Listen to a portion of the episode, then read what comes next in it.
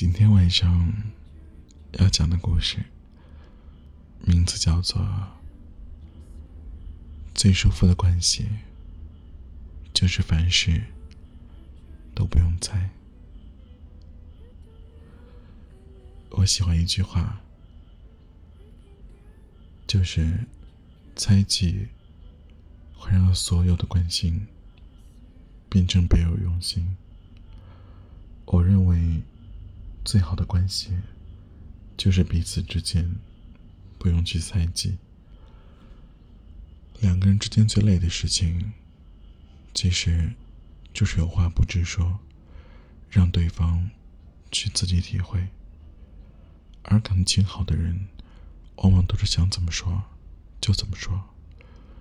世人啊，都崇尚两小无猜的情怀，就是因为这份单纯。而到了一定的年纪，你就会发现，你开始谁都不想取悦了，跟谁在一起舒服，就想跟谁在一起。累了，就躲远一点；舒服呢，就靠得近一点。如果相处很累，就千万不要同路。生活已经如此艰难。为何不让自己过得顺畅一些呢？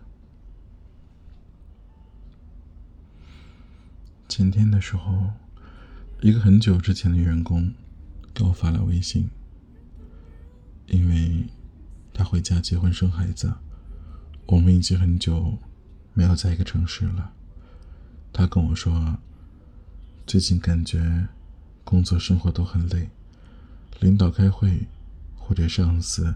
发布了指示，我都需要用力的去猜。这不仅占据了我的工作时间，连下班后我都要去揣摩领导今天开会说那句话的话外音到底是什么意思。我很怀念和你一起共事的日子。你平常都是有什么说什么，我也不需要去猜。而那段日子，不仅让我成长的很快。而且还非常愉快。这些是我现在所体会不到的。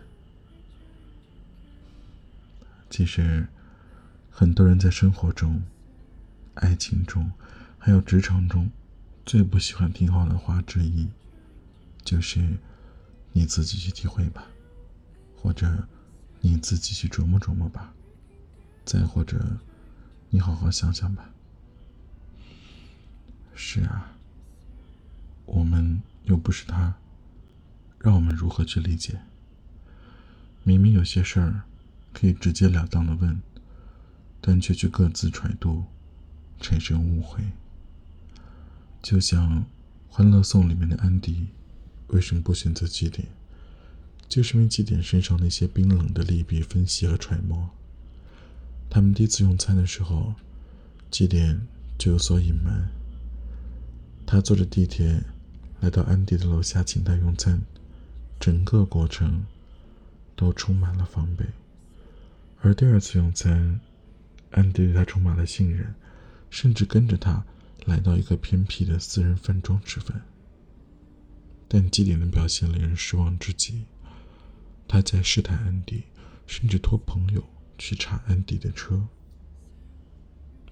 当时安迪走的时候，就撂下一句话。他说：“不要总是观察我，试探我，考证我。相处最重要的就是自在，不带目的性的谈天说地。一旦加入了猜忌，味道就真的变了。其实，在生活里，没有傻子，每个人都是聪明人。当你揣测别人的时候，其实别人也在揣测你。”真正的聪明人，都会带着十分的诚意来，因为他们清楚，只有诚意，才是令人无法拒绝的，而那些自以为是的猜忌，都成了来日贴在脸上的巴掌。喜欢一个人，那就要告诉他，而不是一个回合又一个回合的试探，也不是拐弯抹角，忽冷忽热。让你捉摸不透。猜不透的人，最后都变成了回忆。而陪我们走到最后的，往往都是那些能够带来温暖的人。张嘉佳说过：“爱情是一道公式，消解误会，排除怀疑，合并希望，生成相聚。那么多恋人守在等号两边，可是你计算不出我。”我也无法等于你。未来越来越远，曾经越来越长，而爱处于时间，原来等于回忆。当爱情少了眼睛，只剩耳朵的时候，你就只能相信你所猜测的，而猜忌，却往往是始于猜测。就像某天，你看到爱人。和一个异性出去见面，你嘴巴上不说，但心里却开始默默在意。你故作轻松的问对方，他避而不谈，你就会以为你的猜测得到了证实。再后来，猜测发了酵，变成了猜忌，开始死缠烂打式的追问，变得歇斯底里，终于，最后在某天。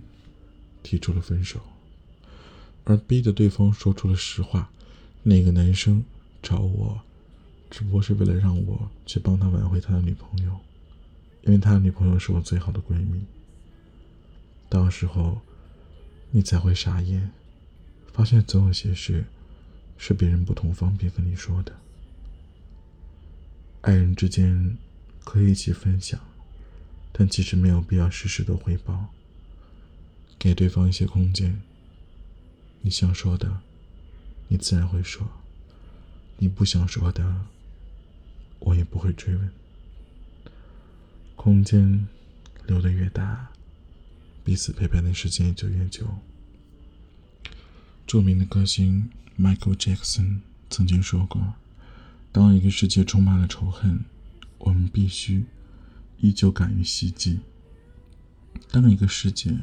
充满了绝望，我们必须依旧敢于去梦想。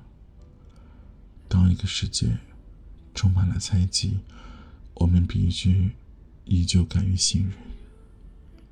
友情里也是如此，我不用担心你说哪句话是在针对我，我也不需要去刻意的解读。